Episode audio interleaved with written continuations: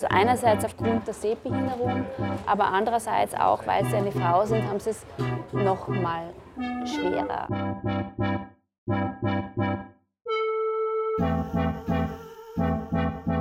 Willkommen zum Podcast Miteinander. Mein Name ist Patrice Fuchs und in diesem Podcast spreche ich mit Expertinnen über das gute Leben oder wie wir miteinander besser zusammenleben können. Heute geht es um Gesundheitsaspekte, die nur dann zum Tragen kommen, wenn man eine Frau ist. Das, was mir auch immer sehr wichtig ist, zu sagen, dass das nicht eine Erkrankung ist, die die Frau betrifft, sondern dass es die Erkrankung betrifft die ganze Familie. Miteinander wird von Familie Rockt in Zusammenarbeit mit Coca-Cola produziert. Wir plaudern heute im Café Museum. Bei mir zu Gast ist Marisa Mühlböck, Geschäftsführerin von Discovery Hands. Discovery Hands bildet sehbehinderte Frauen aus, Taktilographien durchzuführen. Durch das Abtasten der Brust können sie Hilfe bei der Vorsorgeuntersuchung in Sachen Brustkrebs leisten. Wir äh, machen aus einer Behinderung eine Begabung, die auch für die Gesundheit förderlich ist. Und außerdem bei mir Claudia Reiner-Lavuga, Fachärztin für peripartale Psychiatrie. Sie hilft Frauen, die während der Schwangerschaft und im Jahr danach psychisch schwer leiden. Wir versorgen Frauen aus dem gesamten ostösterreichischen Raum und das ist ausreichende Arbeit, nachdem 15 Prozent aller Mütter von einer psychischen Erkrankung in dieser Zeit betroffen sind, äh, sind wir eigentlich äh, manchmal ein Tropfen auf dem heißen Stein. Ja. Also Psychose in der Schwangerschaft, vor allem nach der Geburt, würde ich sagen, ist selektiv für Frauen, weil es halt irgendwie die Geburt betrifft, wobei die anderen Erkrankungen in der, in der Peripartalzeit, also Peripartalzeit ist immer die Zeit Schwangerschaft und dann äh, ein Jahr nach der Geburt, wo psychische Erkrankungen auftreten können, die mit dieser Phase zu tun haben. Aufgrund von hormonellen äh, Kriterien? Hormonell ist hauptsächlich die Psychose. Mhm. Und äh, das andere sind schon äh, Anpassungsstörungen. Also das ist ein, ein großes Feld, das da irgendwie als Risikofaktoren in Frage kommt. Ja. Also einerseits, ob man überhaupt prinzipiell dazu neigt, eine, eine Depression oder eine, eine, Angsterkrankung zu entwickeln. Eine große Risikogruppe sind so Mütter, 40, vielleicht IVF, äh, vielleicht schon eine gute Karriere gemacht, vielleicht schon ähm, ein sehr geplantes Leben und jetzt entscheide ich mich endlich dazu, ein Kind zu bekommen und dann ist alles irgendwie anders als geplant. Und dieses äh, anarchische Baby, das macht, was es will, in der Nacht irgendwie dreimal, viermal, fünfmal kommt, vielleicht sich nicht beruhigen lässt, äh, bringt alle Strukturen durcheinander und, ähm, und das kann Frauen irgendwie völlig destabilisieren, vor allem durch diese dauernde Schlaflosigkeit, wo sie irgendwie ein ganz einfach, Punkt, ja? ja? wo sie ganz einfach äh, sich nicht regenerieren können und das auch so irgendwie nicht erwartet haben. Also ich Weil denk, Sie gedacht haben, die Liebe löst alles. Genau, die Liebe und das, die, das, das Muttergehen, das es ganz einfach angeborenerweise gibt, löst alles. Das funktioniert halt leider nicht so. Den Trugschluss können natürlich auch Männer ziehen. Und auch Brustkrebs trifft nicht ausschließlich Frauen. Im Übrigen sind ja nicht nur Frauen, sondern auch Männer äh, vom Brustkrebs oder können vom Brustkrebs betroffen sein. Man sagt, rund ein Prozent der diagnostizierten Fälle sind auch Männer und da ist dann meistens so dieses, der Erstaunungsmoment noch größer. Also äh, es ist sehr oft äh, die Meinung da, dass man einfach als Mann damit eigentlich nichts zu tun hat. Ich denke, das ist so ein bisschen eine Gratwanderung immer mit diesem, wie viele sind betroffen und wie viel Angst machen wir in der Gesellschaft. Natürlich ist wichtig, Bewusstsein zu haben und einen guten Umgang mit, mit Themen zu haben. Andererseits ist, wenn ich sage, okay, wir jetzt alle irgendwie vielleicht Brustkrebs bekommen oder, oder bei Rauchen ist ja das Gleiche. Also ich denke, es gibt dann auch so Verdrängungsmechanismen, die, die die man einsetzt, weil man sich nicht die ganze Zeit mit so schwierigen Themen beschäftigen will. Ja? Und wir sind ja ununterbrochen mit, mit furchtbaren äh, Dingen konfrontiert. Ja? Die Zeitungen geben uns ja eine Negativschlagzeile nach der anderen. Und wenn wir dann auch noch hören, was uns alle selber betrifft, ja? ich meine, musst du ja eine Angsterkrankung entwickeln, dann kannst du ja irgendwie gar nicht normal bleiben. Ja?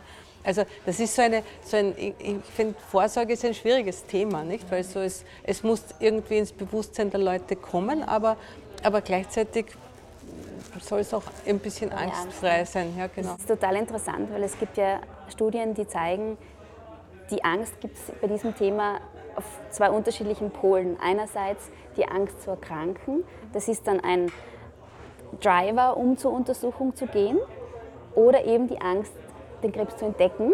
Mhm. Und das sind genau die, die du meinst, die, die das verdrängen. Genau, ja, also es ja. ist irrsinnig spannend. Ist, gibt es sowas auch in Bezug auf psychiatrische Erkrankungen, dass man spürt, irgendwas läuft schief, aber man hat Angst davor, abnorm zu sein und deswegen geht man erst recht nicht? Also ich glaube, da ist es noch ausgeprägter, außer beim Burnout, da ist es jetzt im Moment okay. Ernsthaft? Also, Burnout ja, ist sozusagen ein, ein, Das hat irgendwie so ein bisschen was Salonfähiges bekommen. Ein Legalisierer? Ja, ist ein Legalisierer. Ja. Alles andere ist kein Legalisierer, aber Burnout ist okay. Ja. Also da, da ist so ein bisschen die, die Hürde genommen, dass man, dass man sich auch öffentlich deklarieren darf, ja, weil es äh, nicht mehr so stigmatisiert ist. Ja. Es ist, glaube ich, es ist äh, furchtbar, wenn man eine, eine Krebserkrankung hat, aber man ist dann nicht am Rande der Gesellschaft. Ja. Man, die Menschen wissen zwar trotzdem nicht, wie sie mit Krebskranken sprechen sollen und wie sie in die Kommunikation gehen, aber, aber es ist, man sagt halt, der ist arm und das ist irgendwie dann, oder die ist arm und das ist irgendwie eine furchtbare Situation. Ja. Aber, aber bei psychischen Erkrankungen ist man irgendwie noch viel irritierter und weiß eigentlich gar nicht, wie man damit soll. Und außerdem gibt es schon noch immer so die Idee, dass man ja selber schuld ist an einer psychischen Erkrankung. Das ist ja schon irgendwie so die Hauptgeschichte. Nicht für eine, für eine Krebserkrankung oder irgendeine andere Erkrankung kann man nicht unbedingt was. Ja. Gibt es auch ein paar Wobei, ein paar, ja, ja, also aber höre ich schon immer auch wieder. Also es war so mehr in den 70er, 80er Jahren, da war das irgendwie das große gell? Thema, auch dass man halt irgendwie selbstverantwortlich ist für seine Krebserkrankung.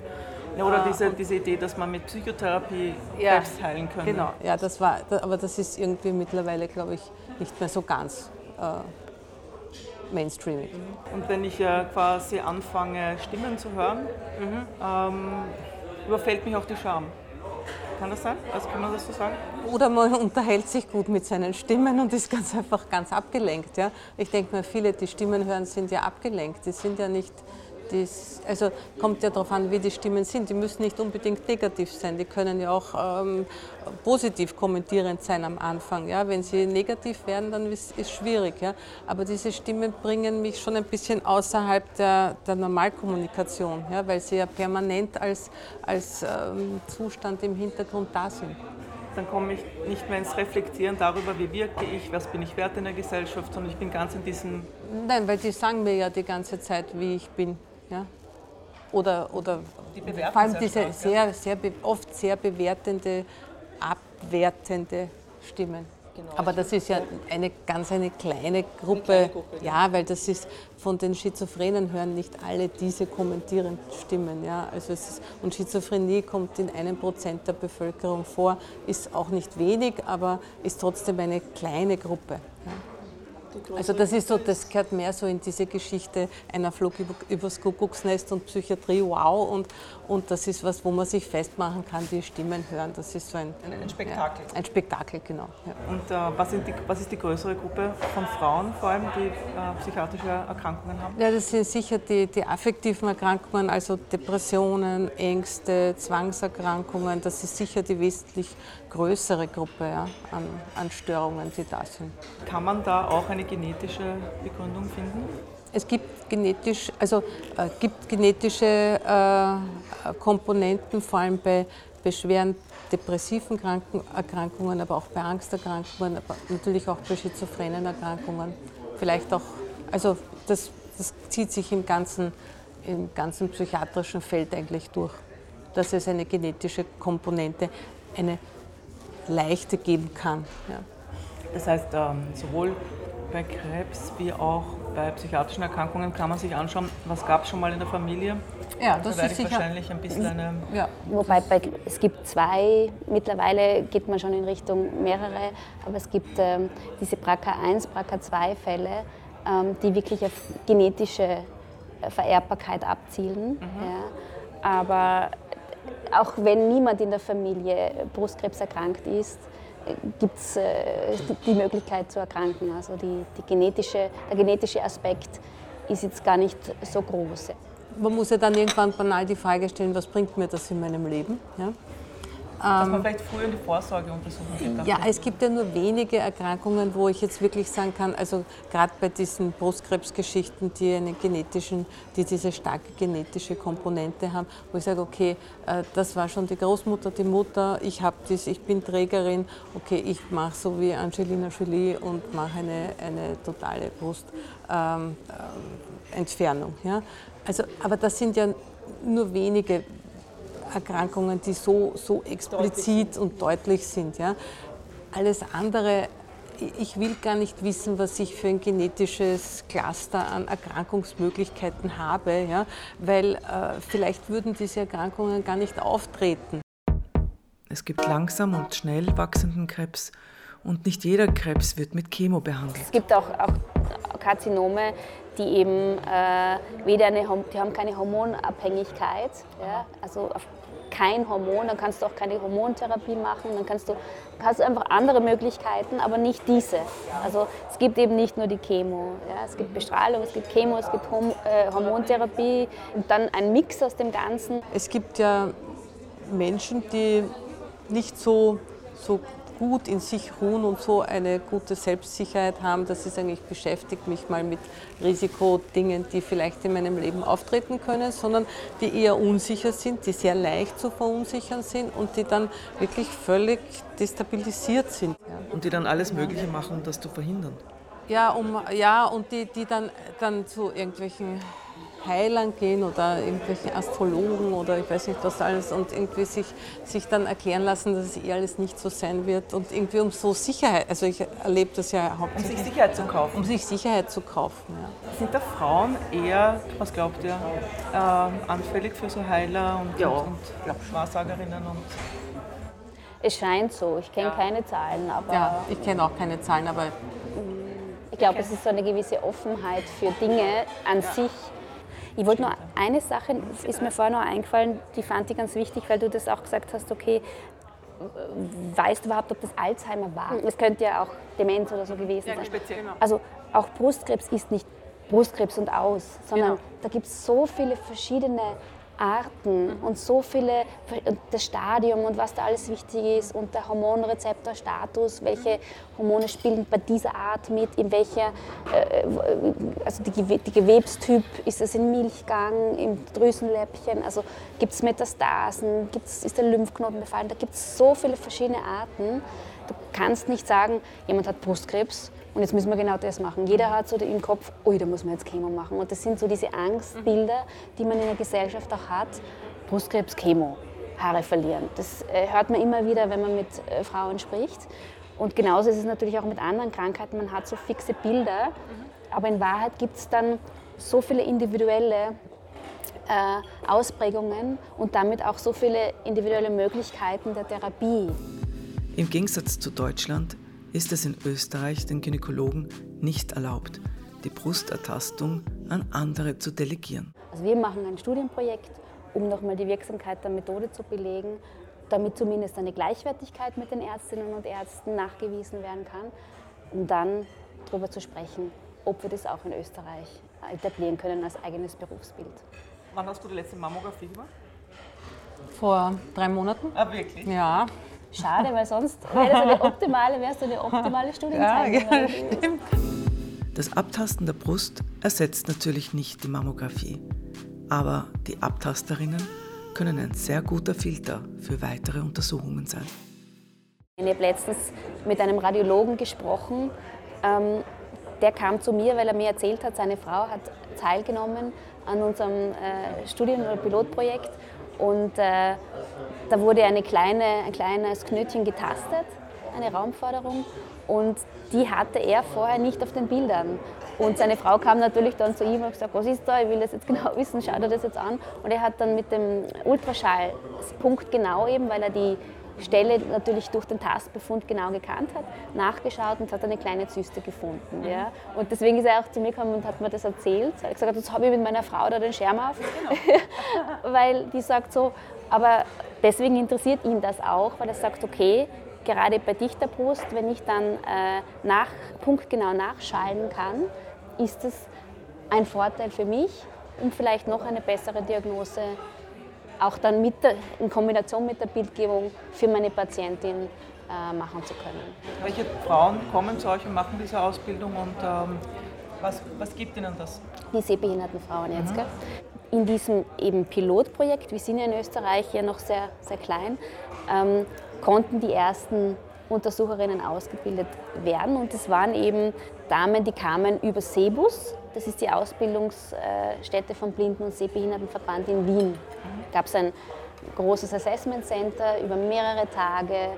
Da ist einmal festgestellt worden, ist eben deren taktile Fähigkeit gut ausgeprägt, können die aber auch äh, im sozialen Umgang mit den Patientinnen, also haben die das drauf, dass sie wirklich gut kommunizieren können, weil das ist ja ein, ein sehr sensibles Thema. Ja? Das ist ja etwas, da brauchst du empathische Fähigkeiten.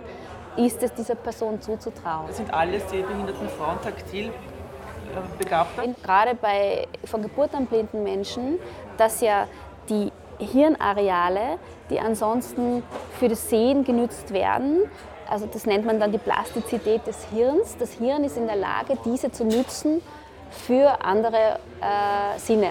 Das heißt, gerade das Tasten und äh, das Hören ist bei sehbehinderten Menschen sehr gut ausgeprägt. Also das lernt dann eben auch und ändert sich, wenn man so, sagen wir einfach gesprochen. Ja, das Hirn passt sich wir, wir entsprechend uns an. schwerer tun, Blindenschrift zu lesen. Also forget it, keine Chance. Ja. Auch wenn du dich sehr bemüßt und viel also, Ja, natürlich, wenn ich jetzt monatelang üben würde, würde das irgendwann funktionieren. Wie, wie ist das bei Menschen, die die plötzlich erblinden oder sehr rasch erblinden aufgrund, ich weiß nicht, irgendeiner Erkrankung. Ist das bei denen dann auch möglich? Theoretisch schon. Ich lese gerade ein ganz spannendes Buch, das heißt Homo Hapticus, ähm, wo es um den Tastsinn geht. Und äh, da sagt der Autor, ähm, dass das, du erlernst das. Also je länger du das tust, desto besser wird es. Jetzt möchte ich gerne darauf eingehen, dass es machen ja nur Frauen mit Sehbehinderung, keine Männer. Weil das bietet sich wahrscheinlich auch an für die Zielgruppe.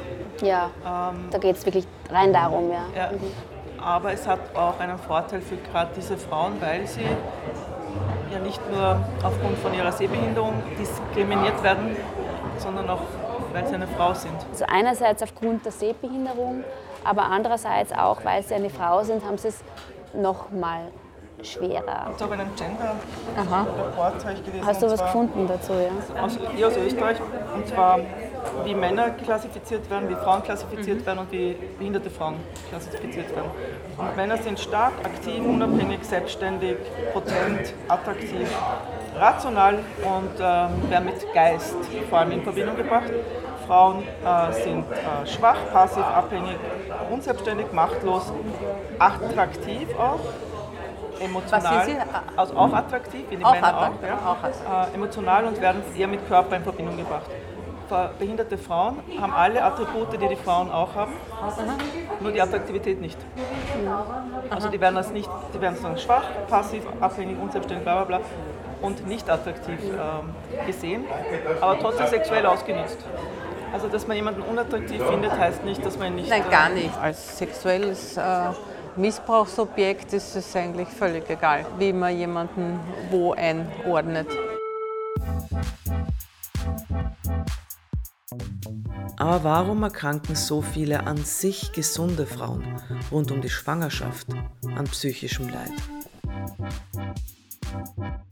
Das, was, was man halt schon merkt, dass wir eine Gesellschaft haben, die anders ist als die Gesellschaft, die es noch vor 50, 100 Jahren gegeben hat. Ja? Weil wir haben halt keine großfamiliären Strukturen mehr und viele Paare leben sehr isoliert eigentlich in der Stadt, ja, dass man ganz einfach auf, auf andere Personen auch zurückgreifen hat können, die einen unterstützt haben.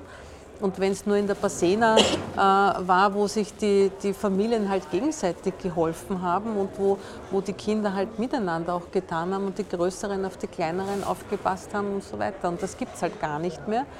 Und dieses isolierte, auf, die, auf das eigene Kind reduzierte Sein hat irgendwie auch gleichzeitig bewirkt, dass jetzt alle glauben, dass nur die Mütter die einzigen sind, die mit den Kindern irgendwie wirklich gut können. Ja.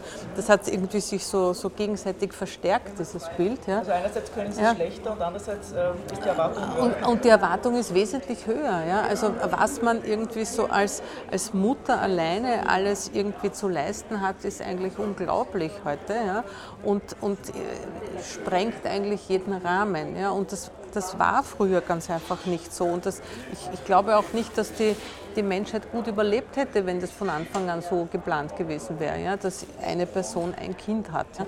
Heute ist ja irgendwie jede Stuhlfarbenveränderung irgendwie ein bisschen ein Problem, weil man, weil man sich nicht auskennt, weil man es nicht weiß.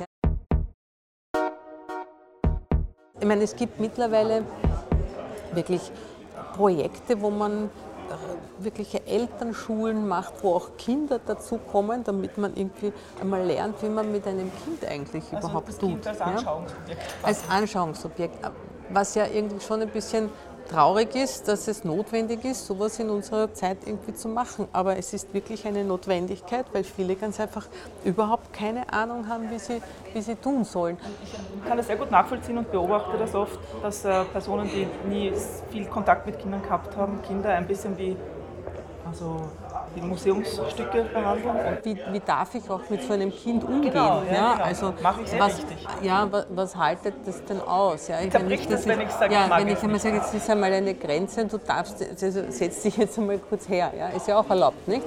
Dass man irgendwie manchmal noch sagt, so und jetzt ist auch Schluss. Ja. Ich, ich glaube, dass dass das manchmal heute für viele Eltern schwierig ist, zu sagen, wann darf ich eine Grenze setzen, wann bin ich irgendwie dann zu autoritär und zu, zu einengend. Ja. Erziehung, eh genau, und, und wann, wann führe ich eigentlich mein Kind, weil es braucht ja auch irgendwie einen, einen Rahmen und eine Struktur, an der sich irgendwie orientieren kann. Ja.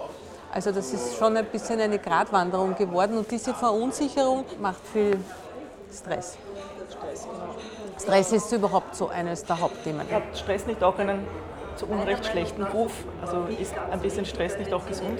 Also ein bisschen Stress brauchen wir. Also wenn wir gar keinen Stress haben und also äh, gar keine Dynamik quasi, dann sind wir wahrscheinlich nicht eher depressiv. Stress ist subjektiv. Nicht immer ist die tatsächliche Aufgabe an sich unüberwindbar, sondern vielmehr unsere Angst vor ihr oder unsere Erwartung an uns selbst wie perfekt wir sie zu lösen haben. Da geht es eher um diese Distress-Geschichte, wo es eben zu viel ist, ja? wo ich dann irgendwie in der Nacht aufwache und irgendwie äh, nicht mehr schlafen kann und mir Sorgen mache und irgendwie so eine Gedankenspirale im Kopf habe, wie es weitergeht. Also dann, das ist irgendwie so ein bisschen zu viel. Wir halten, wir halten ja viel aus, unser Hirn haltet viel aus und haltet auch Stress relativ gut aus, aber bei zu viel Stress ähm, kippt es dann und dann kommen irgendwie verschiedenste auch emotionale Veränderungen. Wie viele Frauen kommen zu euch? Sehr viele.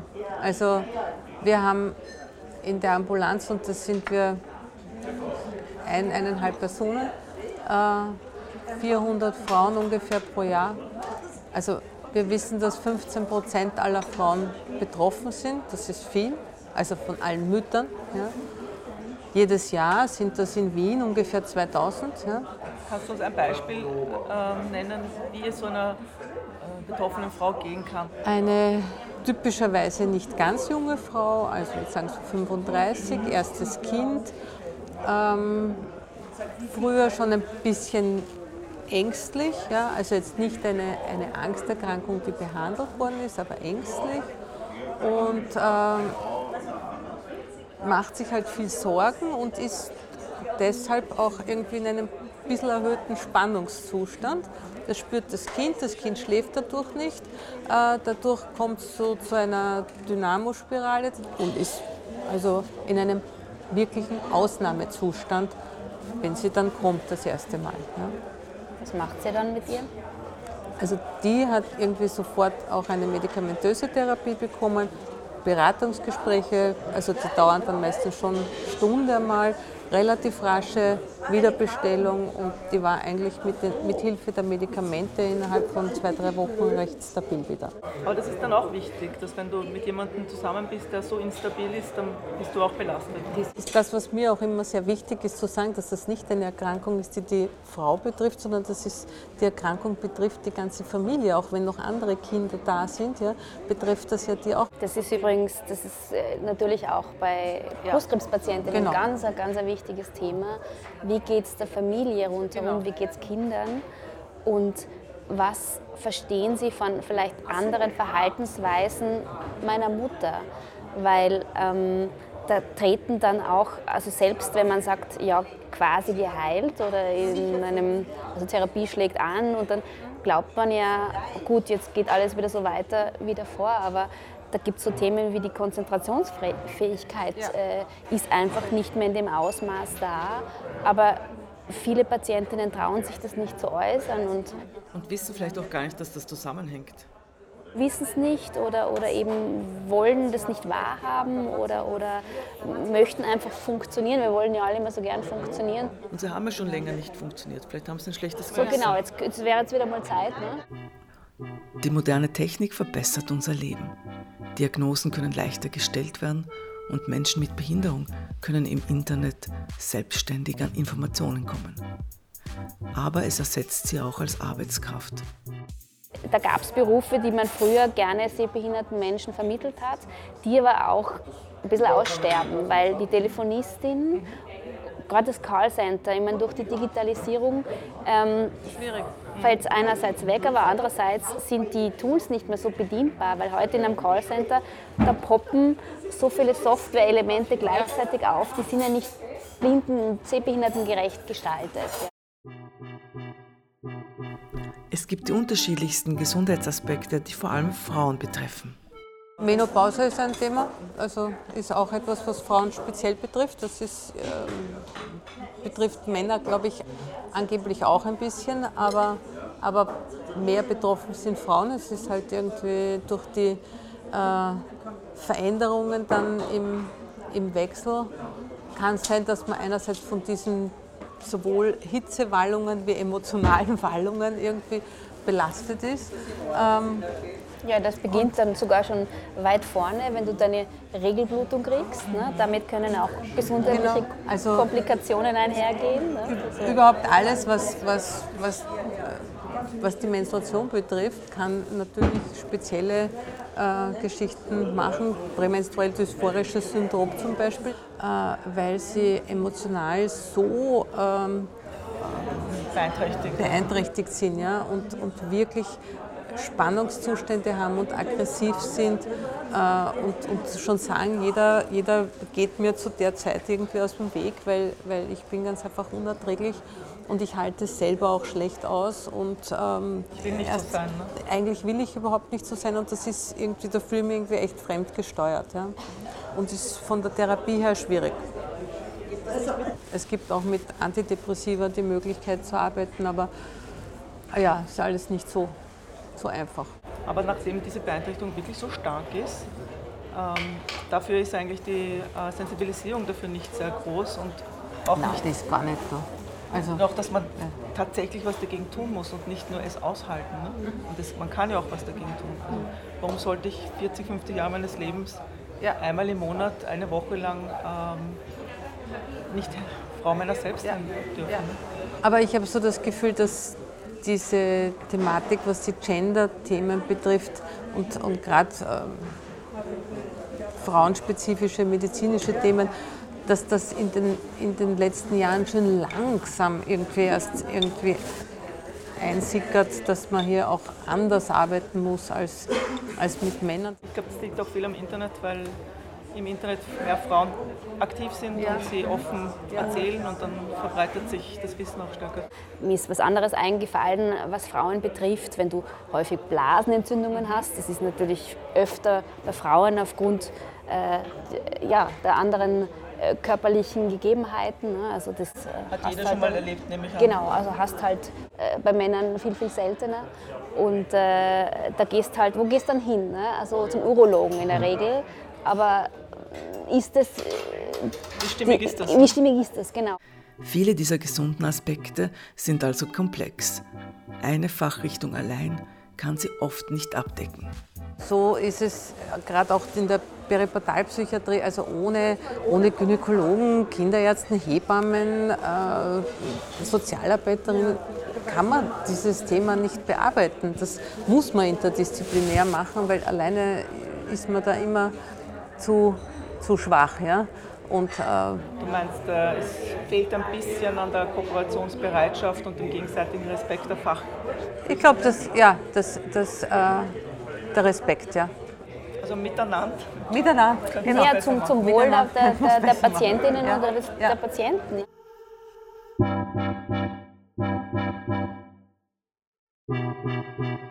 Im Rahmen jedes Podcasts schenken wir einen Jahresbedarf an Getränken aus dem Hause Coca-Cola. Das können auch Biolimonaden sein oder andere Getränke auf pflanzlicher Basis. Und wen wir beschenken, das entscheiden unsere Gäste. Also für mich wäre das natürlich toll, wenn wir das in unsere Ambulanz schicken könnten, äh, weil wir da ganz einfach immer viele Frauen mit Kindern haben und auch mit ihren Männern, die die warten. Es ist jetzt äh, kein Cola-Automat äh, in der Nähe. Es gibt äh, keine Möglichkeit, sich irgendwo Getränke zu holen. Wir haben zwar die Möglichkeit, Wasser herzugeben, aber sonst ähm, eigentlich keine Möglichkeit. Also insofern wäre das sicher äh, toll, wenn wir das hätten. Dann bedanke ich mich herzlich für dieses super interessante Gespräch. Danke für die Einladung. Ja, herzlichen Dank.